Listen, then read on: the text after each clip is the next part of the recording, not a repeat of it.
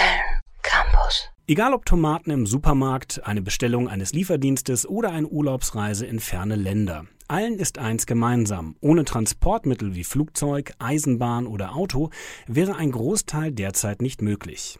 Hierbei wird jedoch unter anderem das Treibhausgas Kohlendioxid ausgeschieden. Und so ist das einstige Symbol technologischen Fortschritts eher zu einem Symbol des Klimawandels geworden. An klimafreundlichen Alternativen arbeitet unter anderem das Deutsche Zentrum für Luft- und Raumfahrt. Ich bin jetzt mit Professor Dr. Manfred Eigner verbunden.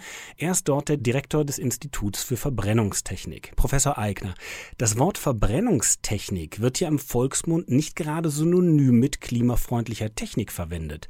Was ist denn Ihr Ansatz, um das zu ändern? Schließlich werden ja bei der Verbrennung von Kraftstoffen weiterhin Treibhausgase freigesetzt. Naja, äh, das hängt jetzt tatsächlich davon ab, was wir verbrennen. Äh, verbrennen ist eigentlich zunächst mal ein ganz neutraler Begriff. Er drückt aus, dass zwei Stoffe miteinander reagieren und dabei Wärme frei wird. Und klar, wenn man nun Kohlenstoff verbrennt, dann entsteht CO2. Und wenn das CO2 vorher nicht aus der Atmosphäre entnommen wurde, dann wird auch Treibhausgas freigesetzt. Das ist äh, der Weg, den wir seit Jahrhunderten äh, ziemlich intensiv betreiben, in den letzten Jahrzehnten zu intensiv, aber Verbrennung als solches ist zunächst mal neutral. Okay. Ähm, Problem ist ja, dass bei den klassischen Verbrennungsprodukten ähm, oder äh, bei den Ausgangsstoffen, besser gesagt, bei Benzin, Kerosin etc. CO2 verwendet, äh, freigesetzt wird, das eigentlich über ja, Millionen in der Erde gespeichert war. Das heißt, wir nehmen alte Energiespeicher, brechen diese auf und entlassen diese Energieträger sozusagen in die Atmosphäre. Welchen Ansatz verfolgen Sie denn, um eben hier einen Kreislauf zu erzeugen? Das ist tatsächlich der Weg, der am billigsten, am einfachsten war und deshalb haben wir ihn in den letzten Jahrzehnten so extensiv verfolgt. Aber wenn Sie nur mal die einfachste Variante ansehen, Sie nehmen Wasserstoff, um den zu verbrennen, da entsteht überhaupt kein CO2. Natürlich müssen Sie aufpassen, wo der Wasserstoff herkommt, aber CO2 entsteht gar keins. Tatsächlich gibt es aber auch gute Wege, um eben Kohlenwasserstoffe weiterhin zu nutzen. Weil Kohlenwasserstoffe haben schon sehr viele Vorteile. Man kann sie leicht transportieren, man kann sie leicht speichern, ohne dass irgendwas davon verloren geht. Wir sind das Handling gewöhnt, alle unsere Motoren, unsere äh, Anwendungen sind darauf abgestimmt. Also insofern haben die viele Vorteile. Das Wichtige ist, dass das CO2, was frei wird, wenn man diese Kohlenwasserstoffe verbrennt, dass man das vorher der Luft entnimmt und damit in einen geschlossenen Kreislauf führt. Das geht sehr einfach über Biomasse. Holz, das wir verbrennen, hat vorher das C, was in, in Holz gestapelt oder gespeichert ist, aus der Luft entnommen. Über einen natürlichen Prozess, äh, Photosynthese, kennen Sie alle, und äh, damit haben wir schon einen Kreislauf erzeugt. Wenn wir das etwas anders gestalten wollen, weil wir vielleicht höhere Wirkungsgrade erzielen wollen oder weil an der Stelle gerade keine Biomasse vorhanden ist, dann kann man auch in einem synthetischen Prozess CO2 aus der Luft entnehmen, sei es direkt, sei es über Umwege und dieses CO2 dann mit Wasserstoff, den wir aus einer Elektrolyse gewinnen, zum Kohlenwasserstoff verbinden und dann haben wir wieder einen geschlossenen Kreislauf. Wichtig ist eben, dass man dann die gesamte Kette ansieht. Lifecycle-Analyse nennt man das im Neudeutsch. Und in der gesamten Kette die CO2-Bilanz aufstellen, sowohl das vorher entnommene, der Luft entnommene CO2, also das später freigesetzte, damit wir auf Netto CO2 Freisetzungsgrad kommen. Sie haben jetzt ja gerade eben schon mal gesagt, dass bei der Verbrennung von äh, Wasserstoff zum Beispiel gar kein Treibhausgas entsteht. Ähm, zeitgleich, wenn wir jetzt aus dem aus der CO, das CO2 aus der Atmosphäre entziehen und Kraftstoff synthetisieren, das ist, wirkt für mich erstmal wie ein Umweg. Warum nicht einfach den Wasserstoff direkt verbrennen? Das geht auf jeden Fall.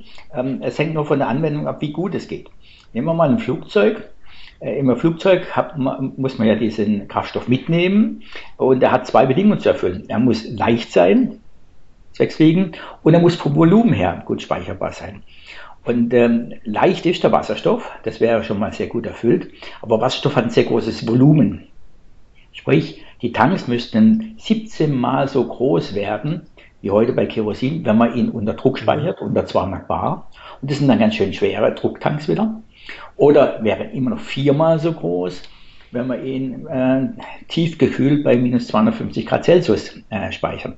Das heißt, wir haben ein sehr großes Volumen. Und deshalb sind bei Langstreckenflügen, also Flügen über den Atlantik oder gar in den Pazifikraum, ähm, Wasserstofflösungen sehr schwer vorstellbar, weil das Flugzeug dann extrem groß werden würde und man praktisch keinen Platz mehr hätte für die Passagiere.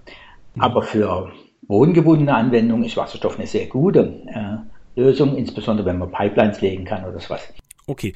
Ähm, letzten Endes äh, arbeiten Sie ja gerade an einer Produktionsanlage, die darauf abzielt, ähm, synthetischen Kraftstoff äh, wirtschaftlich zu produzieren. Da habe ich gleich zwei Fragen. Zum einen, worin besteht denn das Problem der Wirtschaftlichkeit bei einer solchen Produktionsanlage? Ich bin da ja manchmal ein bisschen naiv und stelle mir vor, da braucht man irgendwoher Sonnenstrom oder Windstrom in eine Anlage und dann wird das da umgewandelt. Wo können da die Probleme sein, das wirtschaftlich zu machen? Äh, und zum anderen, ähm, wo kommt denn genau der Wasserstoff her, den Sie dort verarbeiten? Das hängt tatsächlich zusammen. Ähm, lassen Sie mich zuerst eine Kurzbemerkung machen. Ganz allgemein haben wir heute das große Problem, dass sich unsere Wirtschaft, aber auch unser Privatkonsum an dieses wahnsinnig billige Rohöl gewöhnt haben. Rohöl sprudelt aus dem Boden, ist dann schon ein sehr weit äh, gediehenes Produkt. Das heißt, es ist extrem billig und wir sind alle verwöhnt durch diese billigen ähm, ja, Preise, das sind ja keine Kosten, eher Preise, die wir für Rohöl oder die Rohölprodukte bezahlen. Das ist das erste Problem, was wir für alle Alternativen haben. So billig wie Rohöl wird nichts mehr. Aber wenn man dann konkret in den Produktionsprozess reinschaut, dann ist es eben so, dass der Windstrom oder der Photovoltaikstrom seinen Preis hat. Da sind wir in Deutschland ähm, tatsächlich so nicht so sehr gesegnet, dass der Preis irgendwie konkurrieren könnte mit dem Strom, den man ebenfalls mit Wind oder mit Photovoltaik in der Sonnenzone der Erde, dem Sunbelt, äh, erzielen kann. Dort haben wir tatsächlich Faktor 3 billigeren Strom, erneuerbaren Strom muss ich sagen, erneuerbaren Strom ist wichtig. Mhm. Und dementsprechend können wir natürlich auch alles, was wir aus diesem erneuerbaren Strom produzieren, egal ob es ein Wasserstoff ist oder Kohlenwasserstoffe, um Faktor 3 billiger produzieren, wenn wir in diesen Sunbelt gehen. Deshalb werden wir in Deutschland immer nur Anteile unserer Primärenergie bereitstellen können. Deutschland ist dafür einfach äh, in einer schlechten Position, sowohl was die Lage auf der Erdoberfläche angeht, als auch was die dichte Bevölkerung angeht. Deshalb äh, wird man in Deutschland vielleicht 20, vielleicht 30 Prozent des Kraftstoffes selber herstellen können. Aber einen Großteil werden wir importieren müssen. Wenn wir ihn importieren müssen, dann holen wir ihn am besten aus, dem, aus der Sonnenregion dann haben wir noch den Faktor 3 an den Kosten und dann wird das Ganze auch bezahlbar. Mhm. Ähm, ich muss mal kurz nochmal nachfragen, äh, was den Grundgedanken dieser Technik angeht. Ähm, weil eigentlich äh, könnten wir auch genauso gut direkt den Strom benutzen, den Sie jetzt in Ihre Anlage stecken, um eben den synthetischen Kraftstoff zu entwickeln. Wieso wieso äh, steckt man sozusagen in eine in Anführungsstrichen veraltete Technik, diese, diese Energie, also ihre Energie, sozusagen ihre Forschungsenergie, äh, um ein System klimafreundlich zu machen, anstatt zu sagen, dann nehmen wir doch direkt den Strom und äh, betreiben damit unsere Autos, Flugzeuge etc.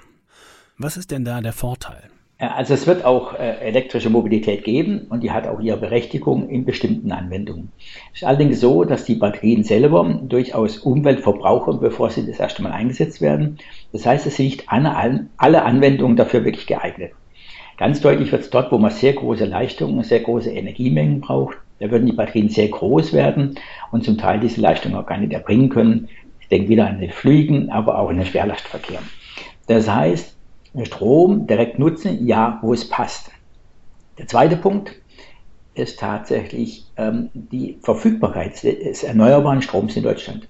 Wenn man die gesamte Mobilität und alles, was uns sonst noch so einfällt, Heizen zu Hause, äh, natürlich immer noch unser Computer betreiben mhm. und so weiter, mit erneuerbaren Strom betreiben wollen, dann müssten wir ein Vielfaches des Stroms produzieren, erneuerbar produzieren, den wir heute überhaupt in Deutschland verbrauchen.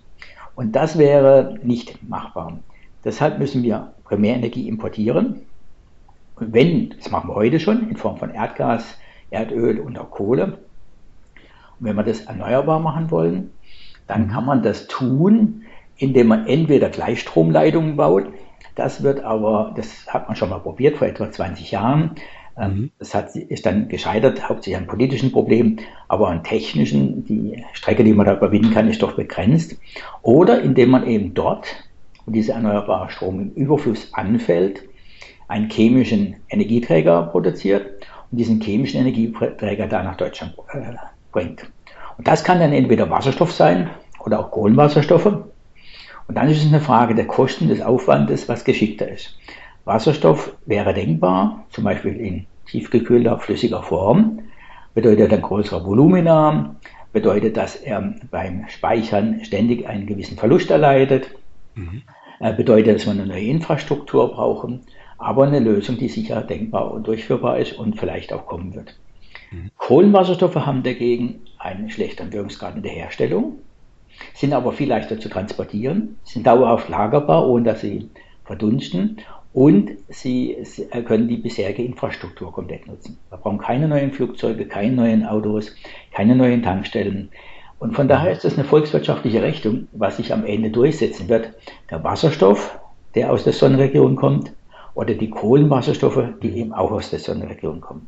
Also um es mal überspitzt zu sagen, Sie sind ja eigentlich dann in der gleichen Forschung unterwegs wie Batterieforscher. Sie entwickeln sozusagen eine Technik, um chemische Batterien jetzt nicht aufzuladen, aber zu erstellen. Also Sie speichern ja die Energie anstatt in einer äh, klassischen Autobatterie in einem chemischen, in einer chemischen Substanz, die dann durch die Verbrennung letzten Endes die Energie wieder freigibt. Vollkommen richtig. Allerdings ist die Physik, die wir dabei nutzen, eine andere. Bei der. Batterie äh, können wir eben nur die Aufladung der jeweiligen Stoffe nutzen, also die elektrische Aufladung. Ähm, bei dem chemischen Energieträger können wir tatsächlich die Bindungsenergie zwischen den Atomen im Molekül nutzen. Und das ist eben eine sehr viel größere Energiemenge. Das mhm. heißt, wir können pro Molekül oder pro Kilogramm Speicherstoff sehr viel mehr Energie speichern.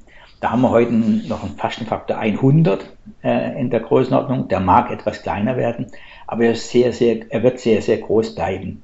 Von daher ist es vergleichbar, wenn man nicht zu tief einsteigt. Aber sobald man auf die technische Umsetzung geht oder auch die Physik, die darunterliegende Physik ansieht, gibt es doch deutliche Unterschiede. Mhm.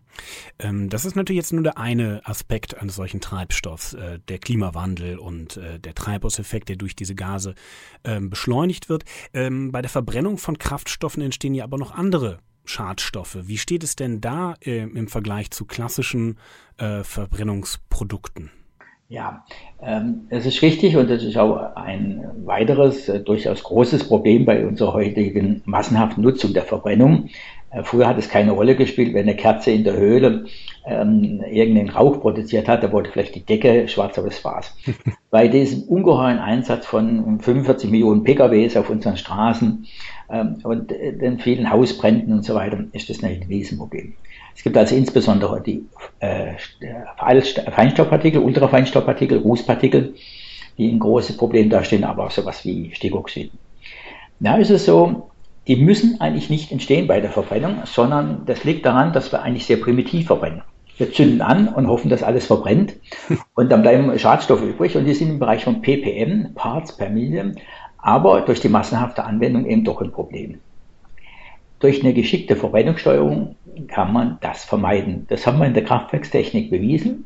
Kraftwerke der 80er Jahre hatten zum Beispiel 300 ppm Stickoxide. Die haben heute noch 5 bis 10 ppm Stickoxide, weil man eben ein Jahrzehnt lang investiert hat in die Weiterentwicklung der Technologien. Und so ähnlich kann man es auch bei den anderen machen. Und jetzt kommt uns die synthetische Kraftstoffe entgegen. In dem Moment, wo man nicht mehr ein Naturprodukt nutzen, Rohöl, das damit auch schon eine gewisse Produktzusammensetzung äh, definiert, sondern synthetisch Kraftstoffe herstellen aus Wasserstoff und CO und CO2. Dann können wir diese chemische Zusammensetzung so steuern, dass bestimmte chemische Verbindungen, wie zum Beispiel die Aromate, nicht mehr vorkommen. Die Aromate sind die Vorläufer der Rußbildung.